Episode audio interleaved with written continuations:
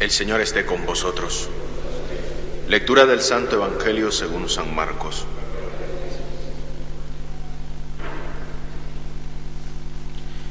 En aquel tiempo Jesús salió de nuevo a la orilla del lago. La gente acudía a él y le enseñaba. Al pasar vio a Leví, el de Alfeo, sentado al mostrador de los impuestos y le dijo, Sígueme. Se levantó y lo siguió. Estando Jesús a la mesa en su casa entre los muchos que seguían en grupo de publicanos y pecadores, se sentaron con Jesús y sus discípulos. Algunos escribas fariseos, al ver que comía con publicanos y pecadores, le dijeron a los discípulos, de modo que come con publicanos y pecadores. Jesús lo oyó y les dijo, no necesitan médicos los sanos, sino los enfermos. No he venido a llamar a los justos, sino a los pecadores. Palabra del Señor.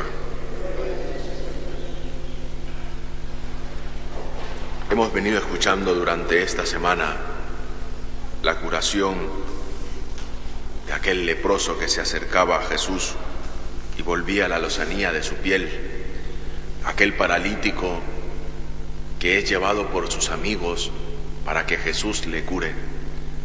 Pero hoy escuchamos el relato vocacional de Mateo.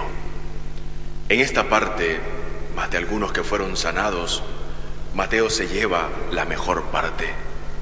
Mateo se lleva la parte fundamental de sentirse escogido por Jesús para ser continuador de su obra y sobre todo de su predicación. El escuchar las palabras de Jesús cuando dice que no he venido por los sanos, por los enfermos, es también la necesidad que hay en que nosotros sintamos esa urgencia del anuncio del Evangelio en nuestra vida, en ser personas que a través de nuestro, de nuestro testimonio seamos continuadores de la obra salvífica de Jesucristo con nuestra vida. Es importante sentirnos llamados por Jesús. Es un don. Sobre todo una gracia que nos hace sentir que Jesús cuenta con nosotros. Pero también es un peligro saber que Jesús nos llama y no seamos capaces de hacer de ese llamado una verdadera urgencia en nuestra vida. Una urgencia que nos dice que tenemos que anunciar, tenemos que predicar, tenemos que denunciar las injusticias para vivir en la verdadera justicia de los hijos de Dios. Y este es el peligro, en sentir que Jesús nos llama y que eso nos da la certeza de que como nos ha llamado pertenecemos a un grupo selecto de aquellos que Jesús llama. O creernos que Jesús nos llama por ser quien somos. La realidad de esto tiene que estar encarnada o mejor dicha, como dice San Pablo, arraigados y edificados en Cristo. Porque si esto no tiene que ser para nosotros una urgencia, ¿qué estamos haciendo con el encargo que Jesús nos ha dado? Creernos que somos parte de un grupo selecto dentro de la iglesia y que no nos comportamos como tales y que no somos capaces de ir más allá de ese llamado que Jesús nos hace, nos acostumbramos nos quedamos ahí. Nos quedamos en la orilla de nuestra vida pensando que hasta aquí podemos llegar porque hasta aquí tenemos la fuerza de poderlo hacer. Y tenemos que ir mal adentro.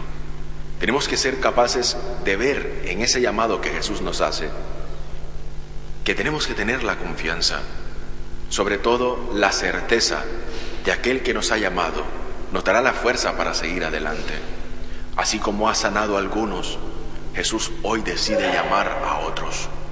Y el llamar a otros significa que Él cuenta con personas concretas para el anuncio del reino de Dios y sobre todo para la predicación del Evangelio. No nos creamos que somos parte de un grupo selecto.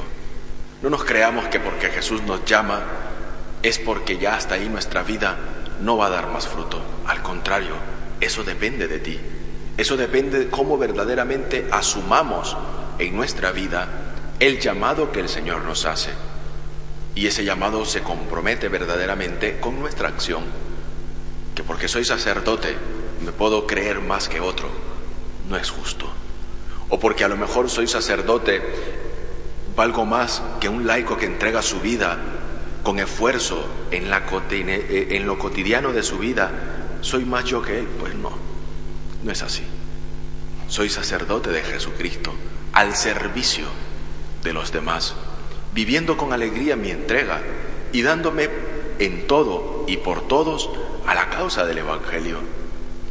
Esto tenemos que aprender, sobre todo, a verlo, que en la vida y sobre todo el llamado que Jesús nos hace, no participamos de un estatus, no somos señores, no somos personas que por ser sacerdotes o por, por tener algún puesto dentro de la iglesia, somos más. Al contrario, eso nos hace ser verdaderos servidores. Y da una lástima verdaderamente ver cuántas personas han perdido el sentido, ver cuántos sacerdotes han perdido el sentido de ese servicio que encarna el mismo Jesús cuando nos llama, ver cómo cuántos religiosos, religiosas pierden su identidad. ¿Por qué? Porque han perdido lo fundamental, han perdido su principio y sobre todo el punto de partida que es Jesucristo. De igual manera en la vida laical, en la vida laical, si no nos sentimos comprometidos, si no somos parte y si no damos testimonio, pues lógicamente estamos perdiendo nuestro horizonte.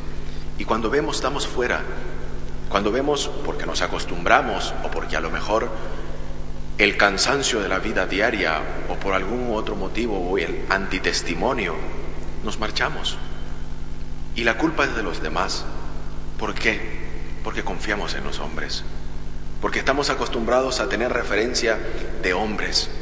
Y nuestra única referencia y nuestro único punto de partida es Jesucristo. No hay otro. No hay otro lugar donde nosotros verdaderamente tengamos nuestra fe puesta, porque Él es el que nos ha llamado y Él es el quien verdaderamente ha tenido la iniciativa de llamarnos. Yo no confío en los hombres, confío en Jesucristo, porque Él es el que da la fuerza, porque Él es el que me da el sentido a mi vida para poder darme en sí y por todos. Este es el verdadero camino.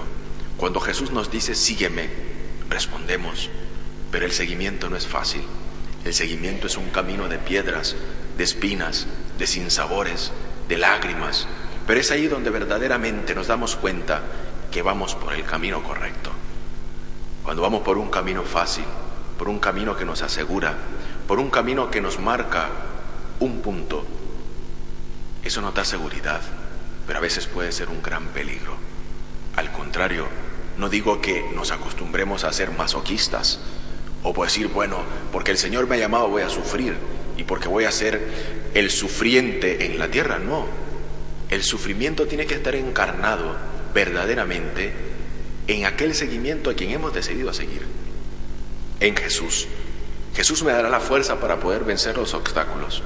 Jesús me dará la fuerza para poder caminar sobre áspides, sobre serpientes, porque en el camino nos encontraremos de todo, pero nuestras fuerzas no pueden desfallecer, porque sabemos de quién nos hemos fiado, dice San Pablo, y este es el camino. Sentir verdaderamente que el llamado que Jesús nos hace es un compromiso, es sobre todo ir más allá de lo que nuestros ojos pueden ver sobre nuestras confianzas y sobre todo nuestras seguridades. Jesús te llama hoy. Jesús cuenta contigo.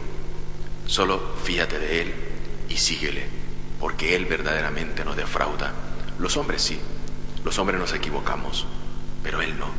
Él nos da la certeza que camina a nuestro lado y que es verdaderamente el don más grande de sentirnos parte y sentir sobre todo que Él nos llama para estar con Él. Confiemos en Él, fiémonos de Él y agradezcamos porque nos llama y porque quiere y porque cuenta con nosotros. Que así sea.